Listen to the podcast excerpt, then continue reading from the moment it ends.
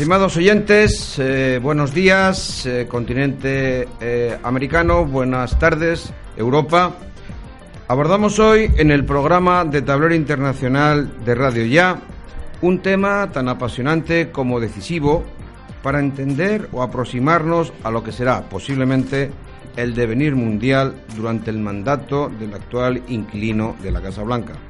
Sabemos y conocemos sus imprevisibles decisiones a los que nos tiene acostumbrados, pero al menos a través de su estrategia de seguridad nacional ha marcado unas líneas de acción a modo de directiva. Algo es algo, aunque lo probable es que muchas serán las ocasiones en las que las estrategias definidas queden simplemente en papel mojado. El pasado mes de diciembre, el presidente de los Estados Unidos de Norteamérica, John, Donald Trump, daba a conocer su estrategia de seguridad nacional en un formato ciertamente inusual, ya que lo habitual era, hasta esa fecha, su publicación sin necesidad de ruedas de prensa ni más publicidad, lo que evidencia una vez más su forma tan particular de gobernar. Pareció más un mitin electoral que un discurso de Estado.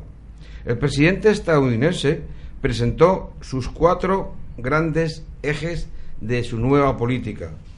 Proteger la patria, dos promover la prosperidad estadounidense. Tres, preservar la paz mediante su fortaleza e impulsar la influencia nacional. Nuestra pregunta, la que nos hacemos los analistas de hoy de tableros internacionales, ¿cómo nos van a afectar esas líneas maestras de gobierno al resto del mundo? El programa de hoy lo vamos a hacer con los mejores analistas en la materia que hoy vamos a presentar. Se trata de nuestro analista principal, Manuel Gazapo, director del Observatorio Internacional para la Seguridad y referente nacional e internacional en cadenas de televisión nacionales y extranjeras, así como en radios diferentes de la actual. Dime, Carl, ¿cómo estás, Manu? Eh, pues muy bien, Fernando, la verdad que un placer, una semana más, estar aquí en Tablero Internacional con todos vosotros, con todos nuestros oyentes y con el interés de tratar este tema que yo creo que nos va a influir de aquí al futuro y tenemos que analizarlo como lo vamos a hacer con profesionalidad, objetividad y con claridad. Yo creo que así va a ser, Manu, así va a ser. Miguel eh, Jurado Gallardo, licenciado en Ciencias Políticas en su rama de Relaciones Internacionales, diplomado en Gestión y Prevención de Conflictos, máster en paz, seguridad y defensa del Gutiérrez Mellado y analista de, The Global Source. Miguel, buenos, días. buenas tardes a nuestros oyentes. Como dice Manuel, vamos a, tratar un tema importante para que va a influir en las relaciones internacionales y en la geopolítica mundial de aquí hasta el final del mandato del señor Trump. Bueno, y Marta González Isidoro, nuestra analista femenina, que es un placer, como siempre, que ponga ese matiz femenino en nuestro grupo. ¿Cómo estás, Marta, corazón? Pues muchas gracias, encantada de estar una semana más para analizar lo que mis compañeros acaban de, de comentar una propuesta interesante y que nos va a afectar en los próximos años y por aportar mi granito femenino decir que encantada de estar un día en el que hace frío pero hace un sol espléndido y con una luz que, que brilla dentro y fuera de todos nosotros. Nos encanta, nos encanta Marta el, el, que puedas añadir esta sensibilidad femenina a veces a nuestros análisis masculinos que son más más, eh, a lo mejor más cervicales, ¿no? ¿Mm? Bueno, y quien les habla y tiene el honor de compartir conocimientos, Fernando Montoya, analista de inteligencia y geopolítica y representante del Security College en España para relaciones internacionales y geopolítica. Bueno, pues entre todos vamos a abordar el desafío que nos lleva este programa y que lleva hoy por título La geopolítica de Donald Trump a través de su estrategia de seguridad nacional. Nuevamente, gracias a todos ustedes por el seguimiento que hacen de nuestro programa y no lo olviden, seguimos trabajando en nuestra línea habitual de analistas internacionales haciendo gala de los compromisos que hemos contraído con ustedes, nuestros estimados oyentes, de independencia, dos, exactitud, tres, y corrección en el trato de los diferentes temas que venimos abordando cada semana. Por favor, sigan ustedes con nosotros. Y sin más dilación, empezamos.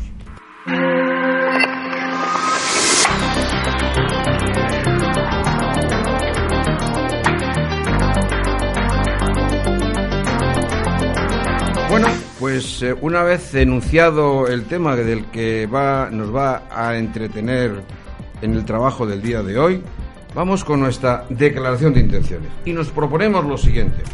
Analizar con carácter generalista los cuatro elementos fundamentales, ejes fundamentales de la estrategia de seguridad nacional norteamericana. Desafíos y tendencias clave que afectan a la posición de Estados Unidos en el mundo y que aborda la estrategia de seguridad nacional. Puntos clave como economía, China, Rusia, Irán, Corea del Norte, guerra preventiva, defensa, prevención de la democracia, ayuda al desarrollo, cambio climático, situación de riesgos y vulnerabilidades. Y luego vamos a entrar en un análisis más concreto de carácter regional abordando diferentes regiones, la Indo-Pacífico, Europa, Oriente Medio, Sur y Centro de Asia y África, para acabar comparando la estrategia de Trump con la rusa, china y española y finalizar con unas conclusiones. Bueno, pues esta va a ser nuestra tarea. Permítanme ustedes, antes de iniciar nuestra ronda con nuestros analistas, que les haga partícipes de unas frases importantes del señor Donald Trump en relación con su estrategia de seguridad nacional a modo de ideas fuerza, lo que él quiere transmitir. Y dice, textualmente, la principal responsabilidad de nuestro gobierno es con nuestro pueblo y con nuestros ciudadanos, atender a sus necesidades, garantizar su seguridad, preservar sus derechos, garantizar su seguridad y defender sus valores. Otra, primero hay que reconocer los errores del pasado para colocar a Estados Unidos en el lugar que merece y enfatizó en la necesidad nuevamente de crear fronteras, proteger la patria e incluir un plan económico internacional que defienda sus intereses. Y ya el colofón es nos defenderemos a nosotros y a, nuestro país como nunca antes lo hemos hecho. Ahí quedan las frases de Donald Trump. Bueno, pues vamos entonces a, empezar. Manu, como, ¿qué hacemos? Como una idea general, una idea general de, de, la estrategia de, Donald Trump para, para, bueno, para iniciarnos después en, el, en las conversaciones y análisis de, las zonas. Pues para situar a nuestros oyentes y aterrizar, por decirlo de alguna manera, el avión, podríamos decir que en 2018 llega el gran examen de Donald Trump. ¿Por qué? Porque ha sido el primer año de su presidencia eh, y ahora se van a ver todas esas políticas que ha intentado implementar, que ha intentado desarrollar, ver hasta qué punto han sido eficientes, han sido eficaces, consiguen convencer a, digamos, a esa mayoría popular que le dio eh, digamos, el impulso final para convertirse en el 45 presidente de los Estados Unidos. Y hay que plantear y refrescar, refrescar algunas ideas a nuestros oyentes. Se cerró 2017 con un optimismo sin medida, desorbitado por parte del presidente en su plataforma de comunicación diplomática favorita, Twitter. En segundo lugar, eh, el próximo 6 de, 6 de noviembre tendremos eh, en 2018 pues bueno, pues las nuevas elecciones. Eh, son unas elecciones en las que hay que renovar, hay que ver si sigue manteniendo, digamos, ese apoyo. Eh, bueno, pues los americanos votan cada 6 de noviembre y eso veremos un termómetro social y veremos también si esta estrategia de seguridad que se ha aprobado tiene el visto bueno de la, de la población. En tercer lugar, en el, tercer, en el terreno doméstico tiene problemas, entre ellos un problema con la trama rusa y sobre todo principal y exclusivamente, por decirlo de alguna manera, con el fiscal Robert Mueller. Y en cuarto lugar, la economía que en este sentido parece ser que las gestiones de Donald Trump han ido bien, porque desde 2013 no había un año tan exitoso en el parque neoyorquino, y en 2017 se ha firmado lo mejor de lo mejor. Bueno, Todo lo mejor esto... es que este hombre a lo mejor, como en ocasiones hemos hablado aquí, su mentalidad es fundamentalmente económica. Absolutamente. Y eso, Fernando, es una de las cosas que más valoran aquellos que le han votado. Los termómetros, en las encuestas, etcétera, etcétera, cuando se hacen programas de consulta a la población norteamericana, claramente muchos de ellos valoran ese aspecto. Ahora bien, tenemos el problema con Corea del Norte, tenemos el problema en el Magreb y en el Magreb, tenemos el problema con el enfrentamiento ruso, esas tiras y aflojas que parecen que hay un acercamiento diplomático, luego un, digamos eh, una congelación, un enfriamiento de las relaciones, en fin. Nos vemos tanto en el terreno doméstico como en el terreno internacional con riesgos. Es el gran examen de Trump. Bueno, pues eh, centrado está el tema. ¿Algo que añadir vosotros? ¿Algo eh, que gustaría contar? Sí, me, gustaría, me gustaría añadir que esos riesgos, tanto en el terreno nacional como internacional, parece o dan la impresión de que obedecen a impulsos. puede parecer que, obedecen a impulsos, pero como bien ha apuntado Manu muy bien, eh, a, nivel interno, a nivel interno Donald Trump se debe a sus electores. Tiene una mentalidad pragmática que extrapola a la comunidad internacional o a la visión eh, exterior que tiene también de, los diferentes conflictos a nivel mundial, pero sobre todo tiene muy claro que quiere garantizar la seguridad y la prosperidad de sus ciudadanos, no solamente de aquellos que le han votado. Podemos entrar a discutir en las formas, que no son especialmente propias de un presidente, mm, son más propias de un empresario mm, visceral pero no de un presidente, no de un diplomático. Pero bueno, ahí en ese sentido yo creo que sí se mantiene con una cierta coherencia. En el aspecto internacional es donde yo veo o donde yo aprecio que hay una clara mm, mm, colisión entre la mentalidad del Departamento de Estado y la mentalidad de las de, Secretaría de Estado. Entonces, es decir, mm, lo que sería por un lado el equivalente en España o en Europa el Ministerio de Exterior y por otro lado Ministerio de, de Interior o Diplomacia. Entonces, todo eso juntado o, en unión con la poca percepción que él tiene desde mi punto de vista de los conflictos a nivel general, pues creo que hace un choque que a veces chirría. Bueno, yo para añadir eh, de lo que estamos contando, lo que se ve en la estrategia de, de, Trump, sino una estrategia de diplomacia internacional, y además lo recoge en la propia estrategia, en sus propias conclusiones, es una traslación de su política de America First, hacia, el entorno internacional declarado por él mismo. Efectivamente, sus pilares cuáles son? Primero, proteger a la patria, personas y ciudadanos. Y, en ese sentido estoy con Marta desde el punto de vista de que los pilares, los ejes que, que, mueven esta política internacional de Trump, tampoco se salen mucho de la línea clásica norteamericana. Son los mismos pilares y en lo que sí que podemos entrar a discutir es el cómo lo va a conseguir. Esa es la cuestión clave en la política internacional de Trump. No es el qué, porque son los mismos objetivos. Además, no solo de Estados Unidos, es que son los objetivos que tendría cualquier país. Proteger mi patria, mis ciudadanos, mis valores y una proyección internacional. Es básico, es, normal. Pero sí que tenemos que ver cómo lo vas a conseguir. Y ese es el punto más conflictivo que sería el de conservar la paz mediante la fuerza. Ese ahí donde cambia un poco más el eje. O donde se vuelve a salir un poco o vuelve a retornar a, a situaciones a cómo podíamos ver a lo mejor con, con George Bush hijo y su estrategia también de guerra preventiva que en sí no está mencionada, pero sí que se puede concluir, se puede, vislumbrar, efectivamente que, va por ahí lo que va por ahí el tema, que mientras me vaya bien en los foros multilaterales, vale, pero que eh, si me va mal en mis intereses, yo me salgo de aquí y yo voy a tirar por lo que sea con cualquier eh, herramienta diplomática. No renuncia, no renuncia al resto de herramientas, diplomacia, economía, pero va a hacer, va a incidir primero en la economía y en segundo lugar en el ejército, el cual quiere aumentar en, en cantidad de soldados, de armas, modernización, modernización de su armamento nuclear. Eso es importante. Diferentes aspectos de líneas de acción. Yo tenía aquí esto, eh, unas anotaciones que me han hecho reflexionar sobre desafíos y tendencias clave que afectan a la posición de Estados Unidos en el mundo. Y, y Donald Trump identifica como mínimo tres. tres que ya lo viene haciendo desde hace muchos meses. Yo diría que desde hace un año y, dos meses, ¿no? Que son potencias revisionistas con China y Rusia, que, que, utilizan la tecnología y propaganda y las medidas coercitivas para imponer un mundo que representa la antítesis de sus intereses y de sus valores según él. Dictaduras regionales, con, incluye incluye, lógicamente, pues eh, Irán, al que le tiene un especial cariño, y sus armas de destrucción masiva, y por qué no Corea, ¿no?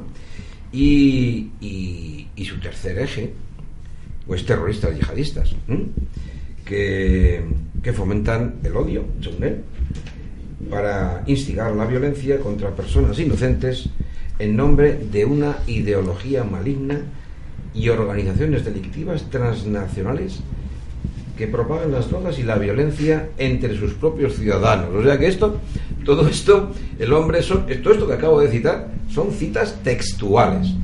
Y así es, Fernando. Y la cuestión es que no solo están esas cuestiones de Rusia, de China, de Irán y ese aporte muy importante de Corea del Norte que tú apuntabas, porque una de las grandes preocupaciones internacionales de, la administración Trump en este momento es el desarrollo, como ya hemos contado en numerosas ocasiones en, en tablero internacional, es el desarrollo de misiles intercontinentales, los famosos ICBMs.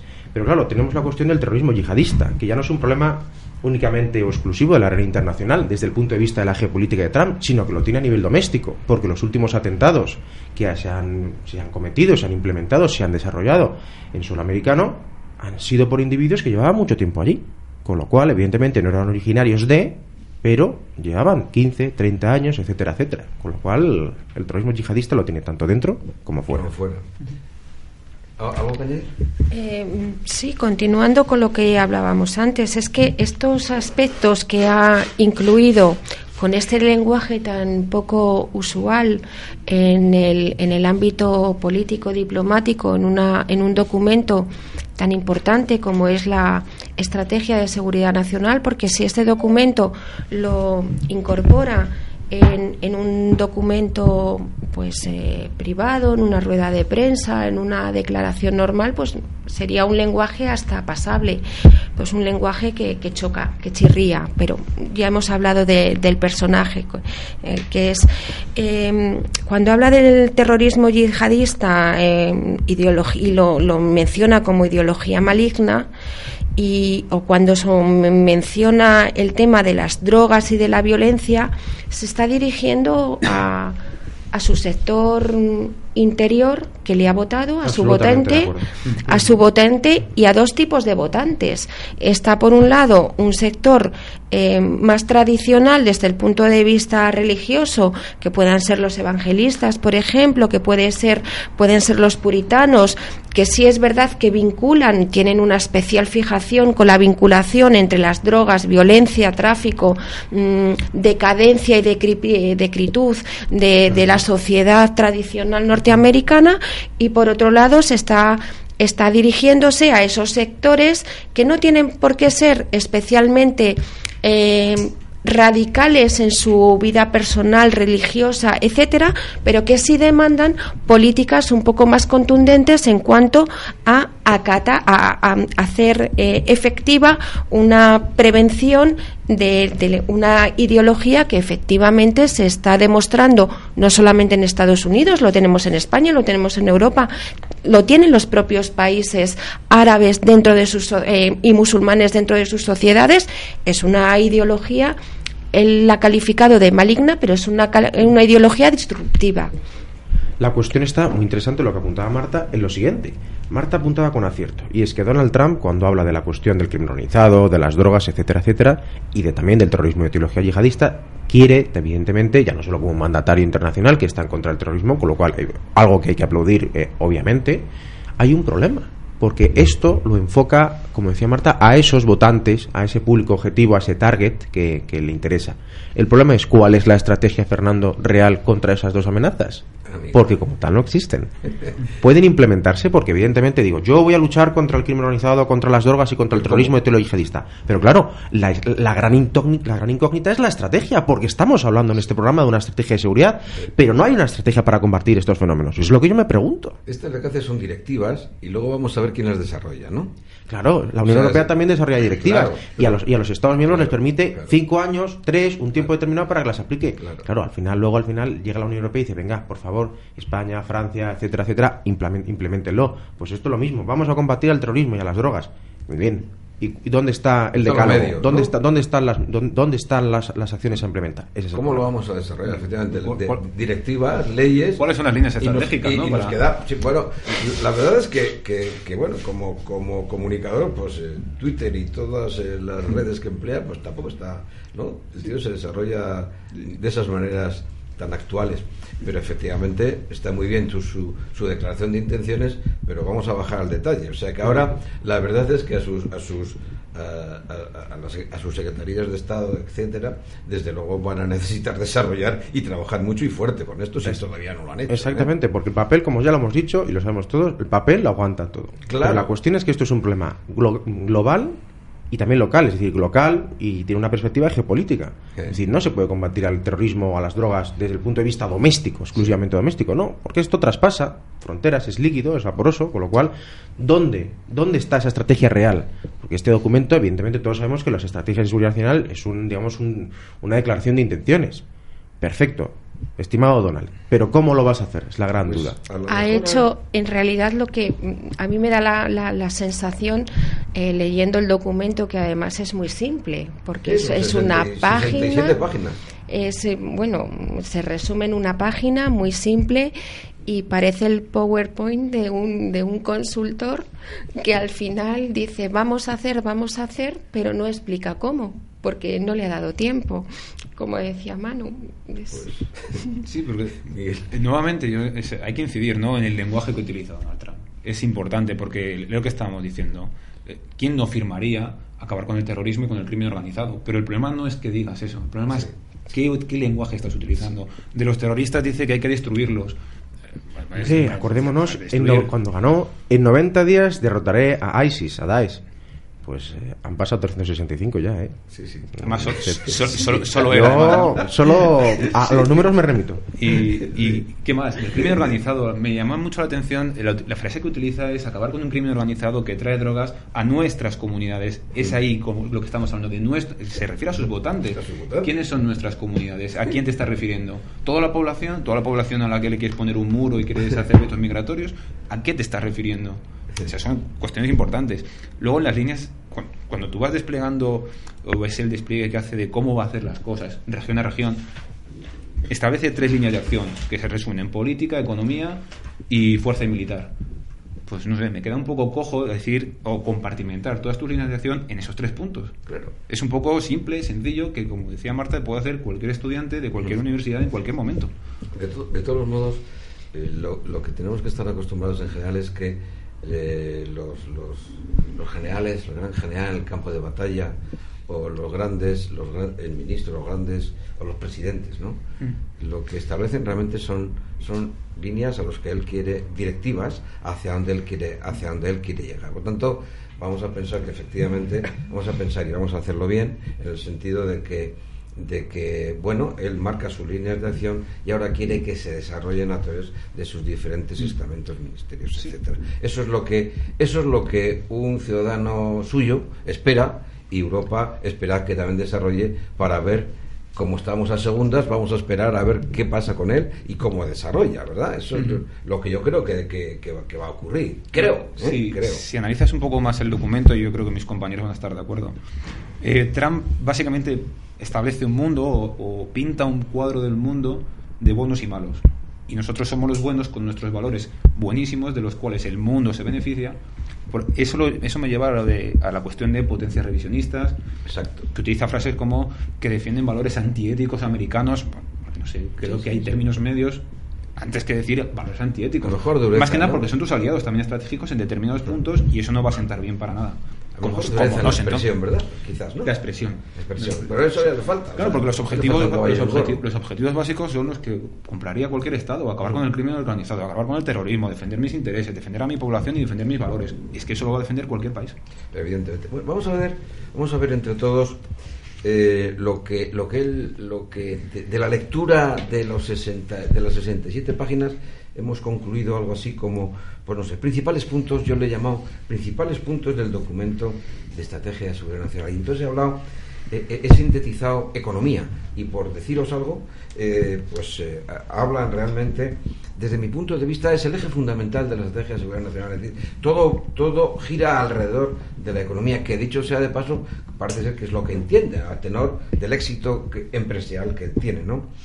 Eh, el, propio mercantilismo, la, la, la, teoría del mercantilismo en sí mismo es la que abona, la que abona el, los comentarios y los, las, diferentes líneas de todo su documento. ¿no?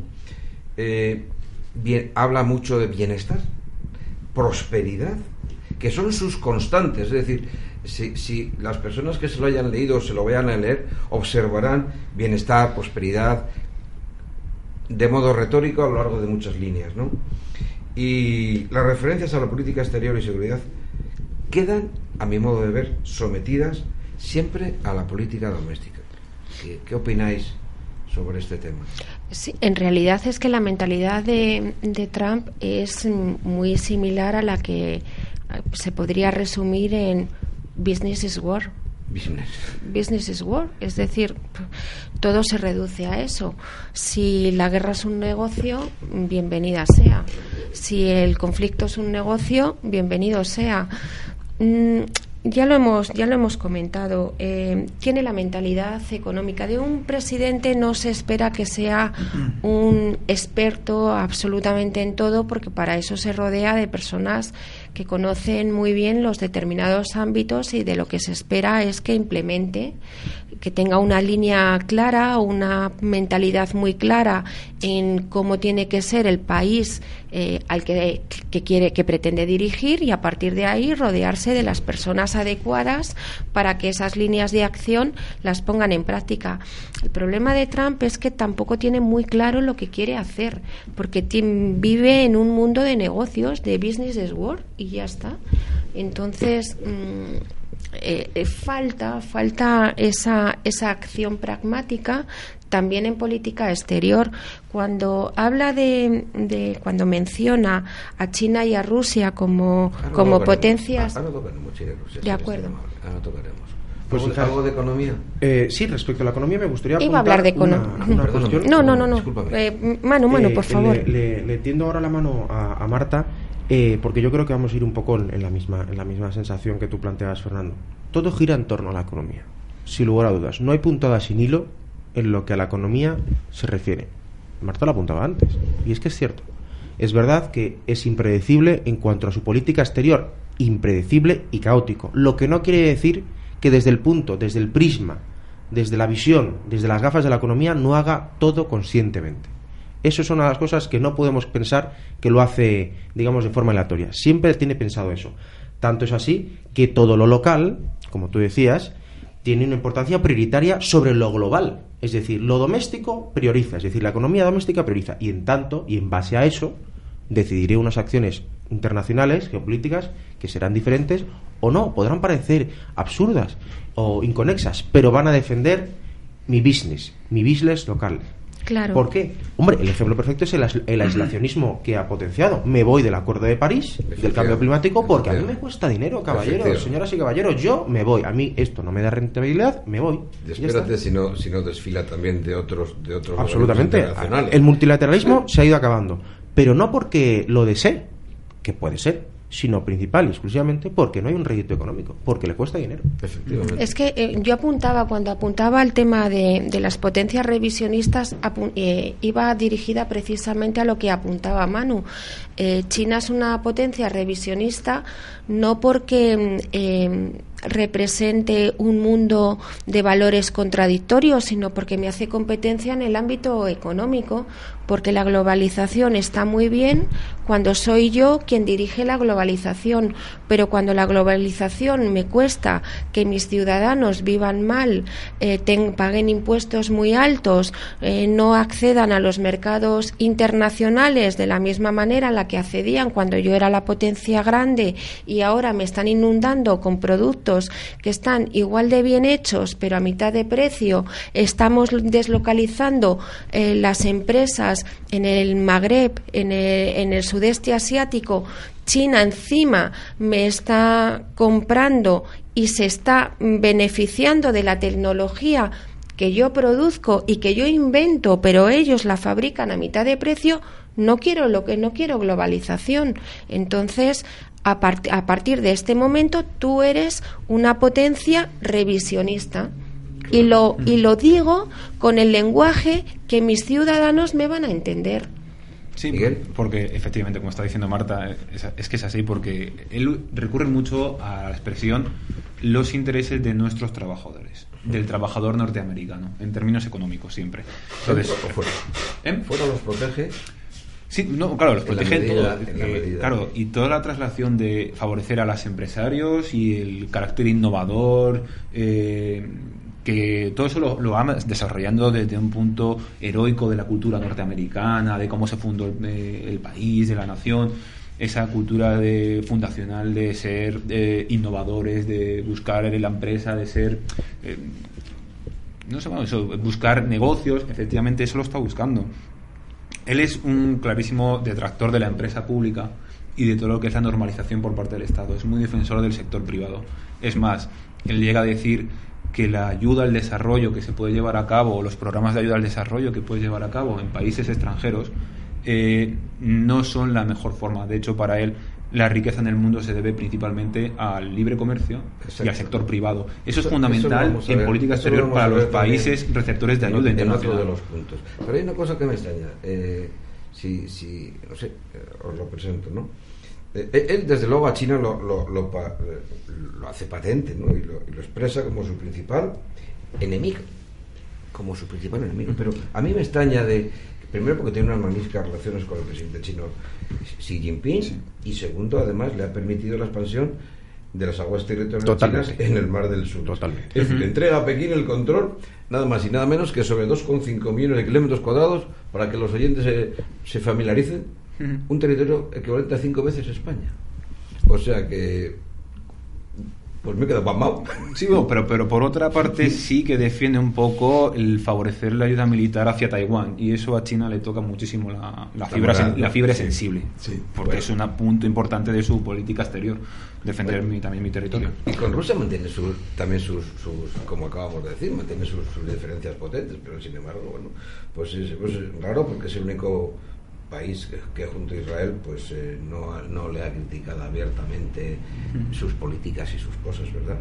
Y, bueno, además es que le, matiza, siempre actúas en el umbral de, de, los conflictos armados, en el límite, en el límite de los, el límite de la, del, derecho internacional, ¿verdad? Siempre bueno, pues él lo pone, lo patenta de esas maneras. ¿no? Y te has fijado, Fernando, compañeros y los oyentes, yo creo que como muchos de los que nos escuchan tienen mucho conocimiento de este tema y lo vemos en los comentarios que nos hacen después de los programas, desde aquí lo agradecemos mucho la participación, se habrán fijado lo siguiente. Hemos hablado de Rusia, hemos hablado de China, hablaremos de Oriente Medio, hablamos de Estados Unidos, pero ¿de quién no hemos hablado? De, Europa, que hablaremos después pues con el análisis que nos lo vamos a ver. Pero fijaos, ¿eh? mitad de programa de análisis y Europa no ha aparecido. Ahora vamos a aparecer, como todos lo tenemos en el programa. Pero es que no ha aparecido porque, desgraciadamente, a Estados, eh, Estados Unidos, concretamente a Donald Trump, le interesa cada vez menos el viejo continente. Pues Al principio, cuando estaba con su carrera presidencial, se jactaba, acordados del famoso Brexit, de la desintegración europea.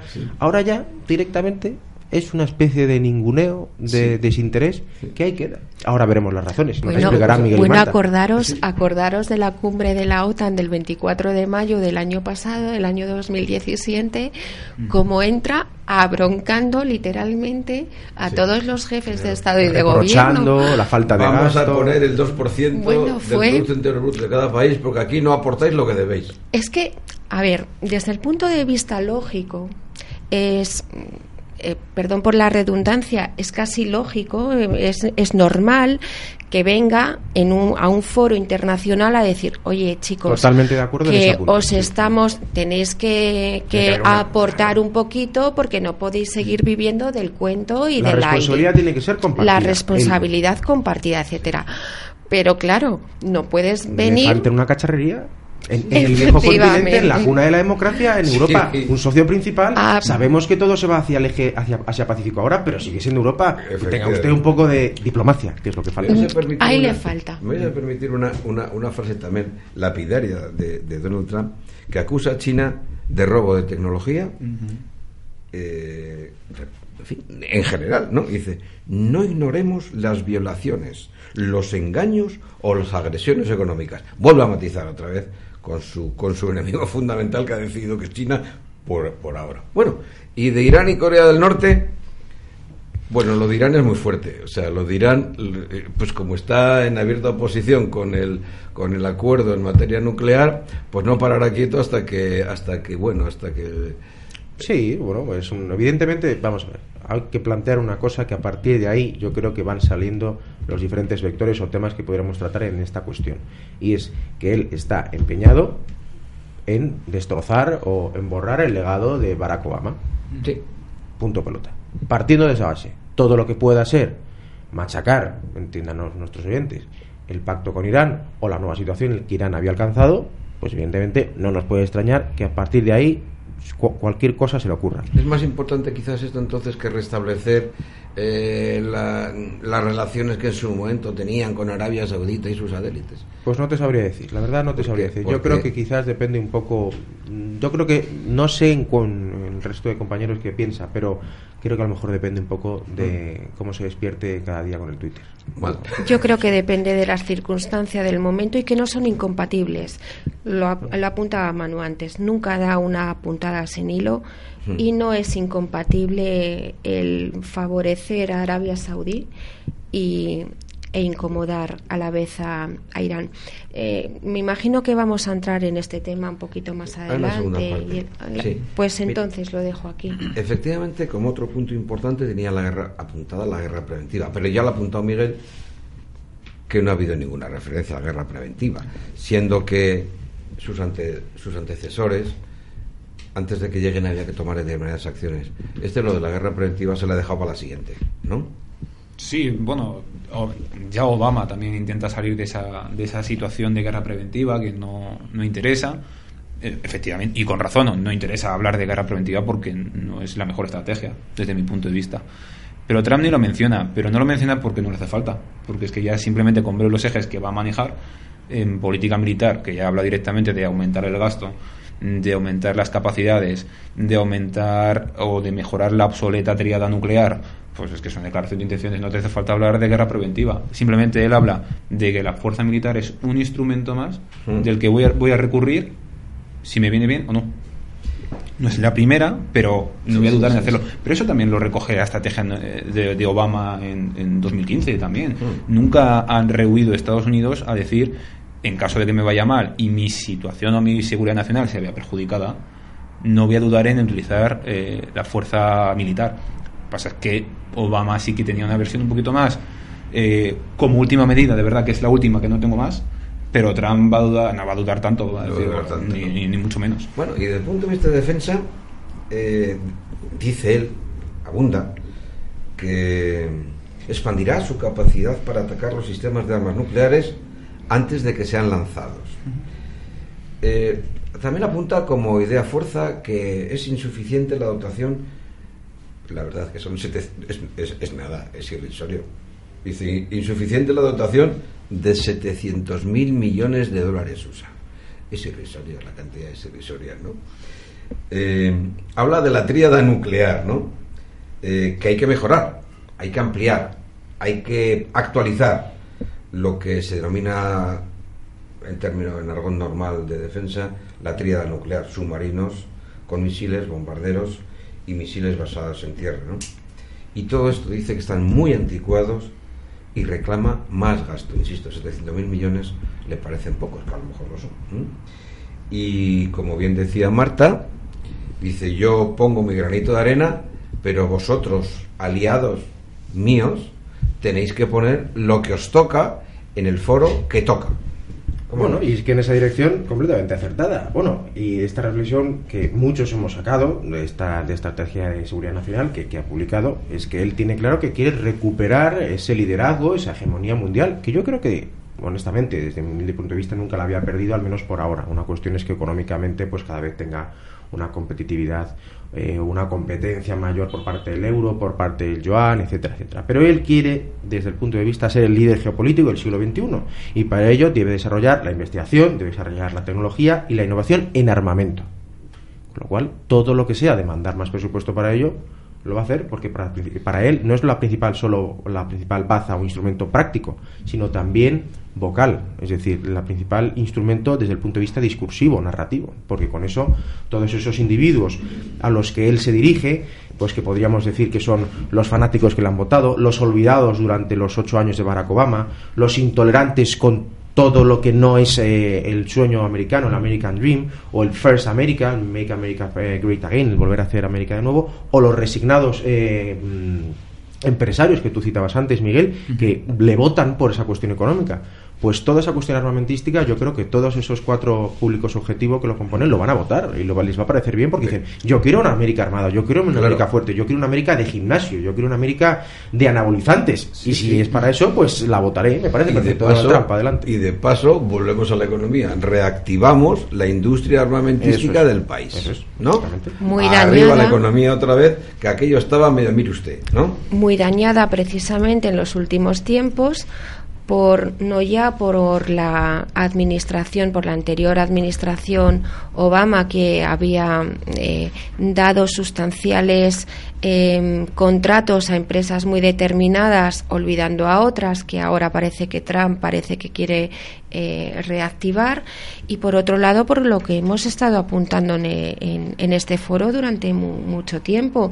El mundo está cambiando, los hegemones están cambiando, eh, Oriente Medio se independiza, eh, o, Asia Pacífico se independiza con todo lo que significa de independencia también en materia de seguridad y defensa y por lo tanto mm, tiene que buscar una alternativa en aquellos lugares donde hay un pequeño atisbo, un, huequecito para poder meter, meter baza.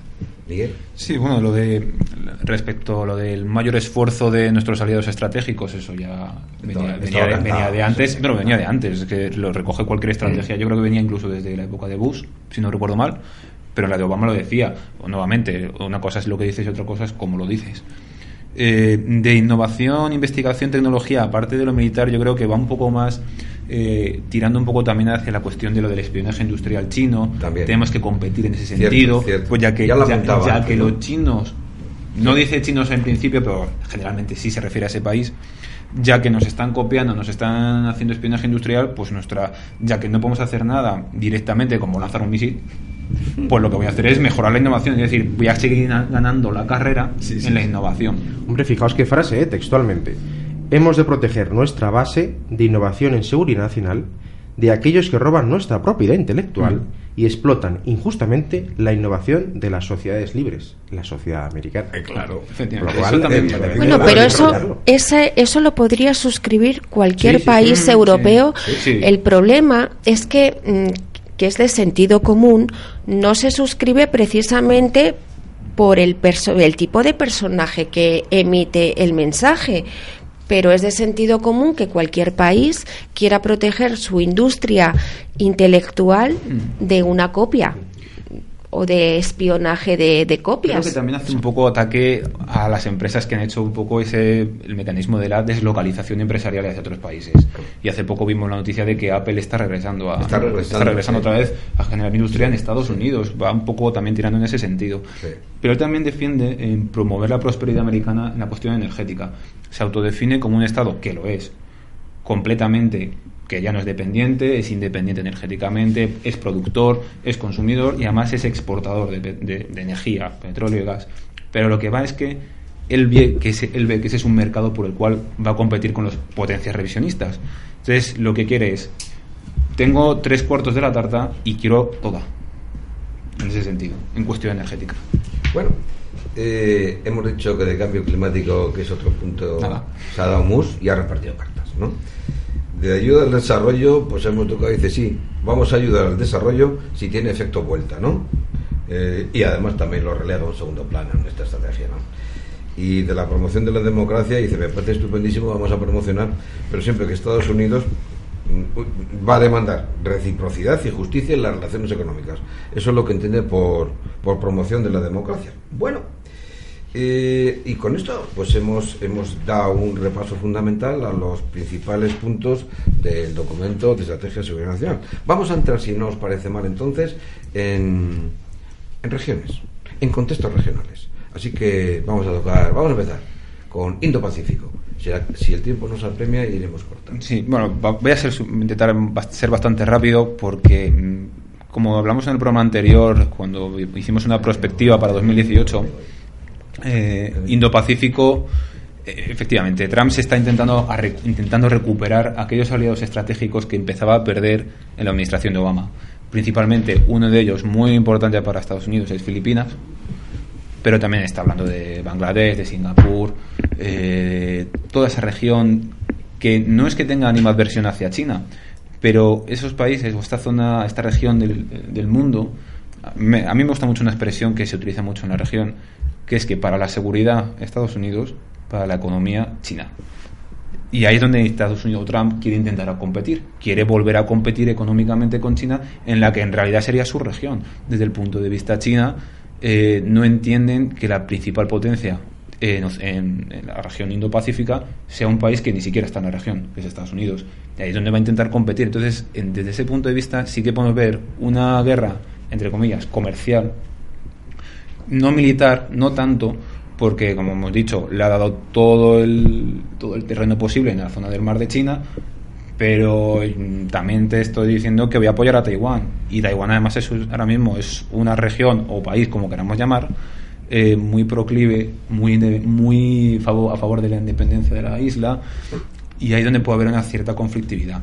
A China no le hace ni gracia que esté por ahí los barcos de Estados Unidos, que se, pueda construir algún tipo de base o que cualquier barco americano de la Armada eh, llegue a un puerto taiwanés. De hecho, hace poco, hace poco un diplomático chino dijo que en el momento en el que un barco estadounidense llegue a Taiwán, nosotros llevaremos a cabo o activaremos nuestra ley contra la independencia o la ley de defensa territorial y atacaría navalmente a, a Taiwán. O sea que por una parte es una especie de dicotomía, ¿verdad? Bueno, vamos a mantener un estatus eh, normal con los chinos en ese aspecto. En ese sentido. pero, pero también tiene un punto de Se acerca mucho a India. reconoce el esfuerzo indio, que está un poquito más ya haciendo una, una, política internacional un poquito más, más fuerte. India era un, un subcontinente prácticamente dormido en lo que es política internacional. Básicamente se se defendía de Pakistán, un poquito de China y poco más en ese sentido.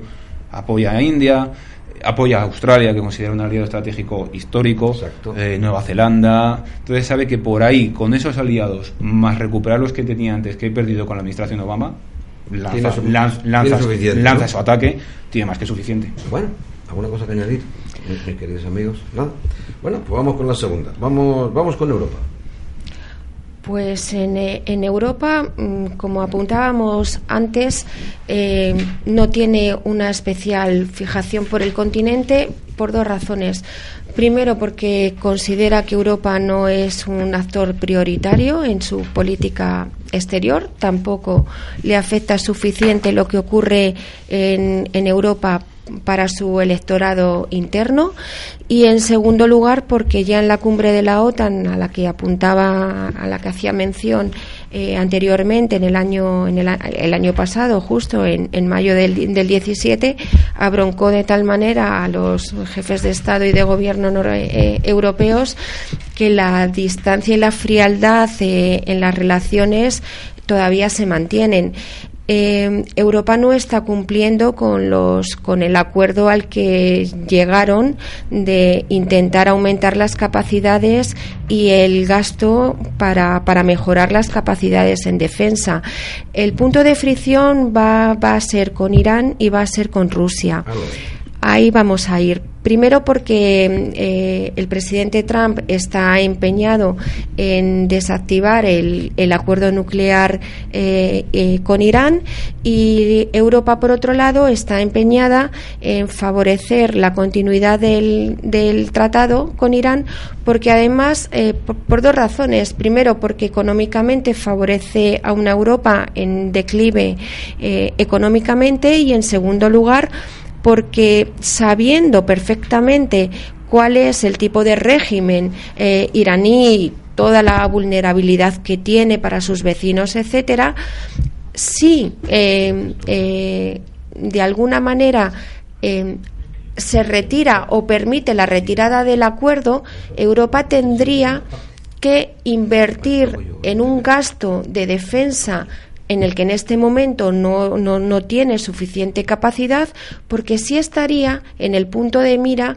de los misiles balísticos y por lo tanto en Europa tendríamos que empezar a pensar en dotarnos de un sistema antimisiles lo suficientemente importantes como para evitar que los misiles eh, eh, eh, iraníes lleguen a territorio europeo que tienen capacidad pero ahora no llegan porque somos aliados porque como Irán no nos percibe como un enemigo hay una amenaza, bueno, pues ahí estamos. Tenemos una crisis económica suficientemente importante como para empezar a pensar que ahora tenemos que hacer un gasto extra en un sistema de antimisiles que ahora mismo no podemos plantearnos. Bueno, con respecto a Oriente Medio, eh, su pensamiento es que la región eh, mantiene las organizaciones terroristas más peligrosas del mundo, ataca a Irán como sponsor del terrorismo, entre sus acciones prioritarias de carácter político dice que apoyará los esfuerzos contra ideologías violentas para incrementar el, eh, el respeto y la dignidad de los individuos. Dos, dice que fortalecerá sus relaciones con Irak. Respecto a Siria, bueno, pues proporcionará los medios que, adecuados que considere que pueda para una paz, para llegar a una paz y desde luego lo que no le puede faltar nuevamente es vamos a colaborar en la reconstrucción de Siria, ¿verdad? Respecto a Irán, eh, pues bueno, ya lo estamos diciendo, es su enemigo, es su, obsesión, ¿no? Trabajará con los partners para rechazar el régimen iraní y neutralizar, según dice su maligna influencia. Eh, mantiene compromisos para facilitar acuerdos de paz entre Israel y los palestinos. Desde el punto de vista económico dice que apoyará acciones contra las explotaciones controladas por terroristas yihadistas. Mantiene su visceral apoyo a Egipto y Arabia Saudita y facilitará acciones que conlleven la apertura de mercados. Again, nuevamente. En, respecto a militares y de seguridad, pues dice que mantendrá, y es importante, mantendrá la necesaria presencia norteamericana en la región. Su despliegue lo mantendrá e incluso lo ampliará para proteger los intereses de Estados Unidos y de sus aliados y que básicamente son económicos. Apoyará a los partners suyos regionales para mejorar sus instituciones en la lucha contra terroristas y contra insurgencias. Y apoyará a sus partners también preparándoles y mejorando sus capacidades de defensa con misiles interoperables y trabajará nuevamente Irán con sus partners contra Irán para eh, evitar que amplíe sus capacidades en el orden nuclear. Bueno, cuentan sus, sus ideas. ¿Alguna cosa más, Marta? Eh, bueno, yo no veo un cambio sustancial de la política exterior de Estados Unidos hacia Oriente Medio. Lo que sí noto es un cambio en la dialéctica, pero la política es exactamente la misma, mantiene el status quo, no va a incrementar, aunque dice que si es necesario incrementará eh, la presencia militar, todo lo contrario, la, la realidad desde los últimos cinco años ya, ya para acá, vemos que lo que está haciendo es replegar, replegarse, replegar la, eh, las fuerzas, mantiene fuerzas ha cambiado de sitio, las, eh, las se las ha llevado a África, mantiene las eh, mantiene eh, en, en, Emiratos, en Qatar, a pesar del bloqueo, mantiene la, la, base que, esté, que tenga una fijación con, con Irán es, es, normal, es normal porque forma parte de cualquier administración. Es verdad que a él le ha tocado, desde la, el final de la administración Obama, le ha tocado que Irán precisamente se está comportando como lo que, lo que siempre ha sido y lo que pretende ser, y es un, una, un poder hegemónico en Oriente Medio y repartirse junto con Arabia Saudí toda la región. Y ahí es donde Estados Unidos pues no no no ve no ve la necesidad ve, ve que sus intereses chocan. Bueno vamos a cambiar de zona vamos a la región sur y centro de Asia. Bueno pues como, tres minutos ideas no ideas clave incluso menos porque desgraciadamente no no pesa demasiado la parte sur para para Donald Trump con lo cual podemos resumir desgraciadamente muy poquitas ideas. Y es que el cono sur concretamente si centramos el hemisferio sur en el cono sur, es decir, lo que podríamos llamar Latinoamérica, Hispanoamérica, etcétera, etcétera, eh, lo que algunos presidentes norteamericanos eh, deleznablemente han denominado el patio trasero de América, lo cual es un fallo garrafal en cuanto a perspectivas económicas, geopolíticas y sociales, bueno, pues parece que mm, se mantiene un poco esa tendencia o, o, ese espíritu un poco, en fin, no calificaré por parte de Donald Trump, ¿no? Es decir, eh, se está replanteando las relaciones con México, hay un problema comercial, al margen de la cuestión del famoso muro que quiere levantar, ha amenazado con eh, implementar un arancel de 35% a los empresarios eh, mexicanos, etcétera, etcétera. Luego tiene que plantear qué hace con sus enemigos, por decirlo de una manera, grandes rivales de la región del sur, que son Cuba y Venezuela aunque con otros países como con Argentina, Perú, ha habido un mediano acercamiento, Fernando. Y bueno, eh, la cuestión principal, desde el punto de vista, de nuevo, económico, un concepto que yo creo que va a ser palabra clave en este programa, es la cuestión del NAFTA, del acuerdo económico con Canadá y México. A ver qué ocurre ahí y veremos. Y respecto a Asia, bueno, pues en fin, eh, estamos ahí, ahí. No ha ratificado la entrada en un convenio de comercio, un acuerdo de comercio con 11 países. Y yo creo que eso desconcierta a toda la región, que reengancha con lo que ya hemos hablado antes ya, con la parte de Rusia, la parte de China y la parte de Corea del Norte. La gente está en zozobra, por decirlo de alguna manera. Bueno, pues vamos con otro continente importante, africano. Eh, África representa para, para, para, para el presidente Trump. Eh, nuevos potenciales mercados para Estados Unidos. Ya estamos otra vez con el matiz económico. Eh, por otra parte, China se está expandiendo de una forma alarmante. Y entonces él querrá frenar también ese, ese expansionismo chino con choca abiertamente con sus posibilidades económicas en esa zona.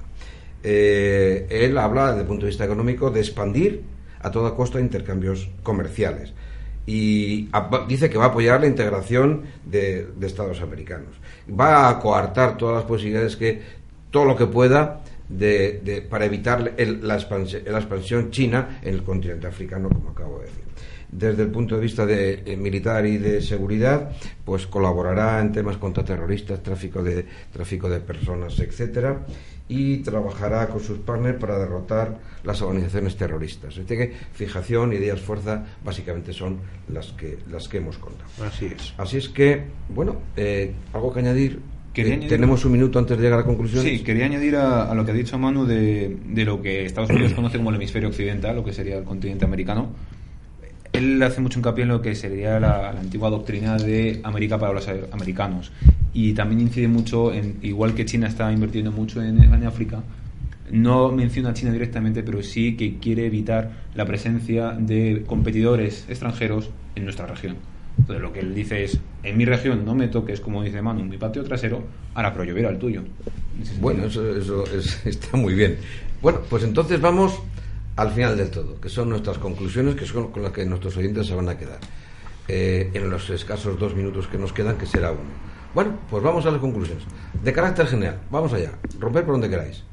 Vamos allá. Bueno, las tuyas, eh, concreto. Venga, eh, Trump, vamos allá. Trump va, a priorizar cuestiones económicas, en competición económica con, con, el resto del mundo.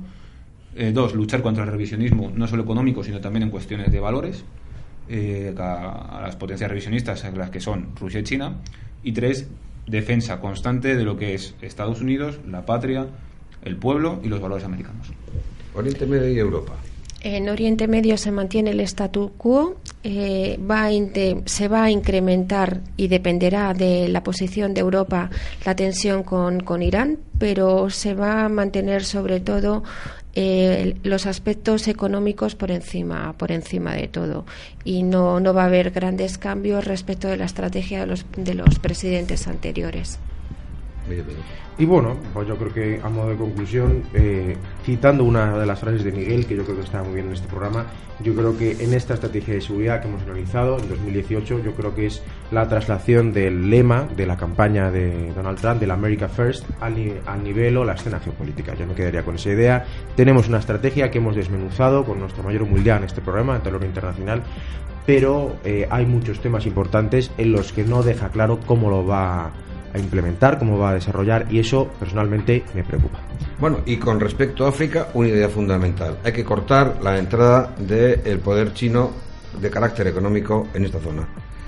Y nada más, queridos oyentes. Con esto damos por finalizado en el día de hoy nuestro, nuestro trabajo, nuestro estudio sobre la estrategia de seguridad nacional de este presidente tan controvertido y que aún le quedan por delante a lo mejor tres años. ¿no? Así es que muchísimas gracias eh, por, estar con nosotros, por estar pendientes de nosotros. Este ha sido nuestro trabajo que hemos elaborado con ilusión y se lo presentamos a todos ustedes.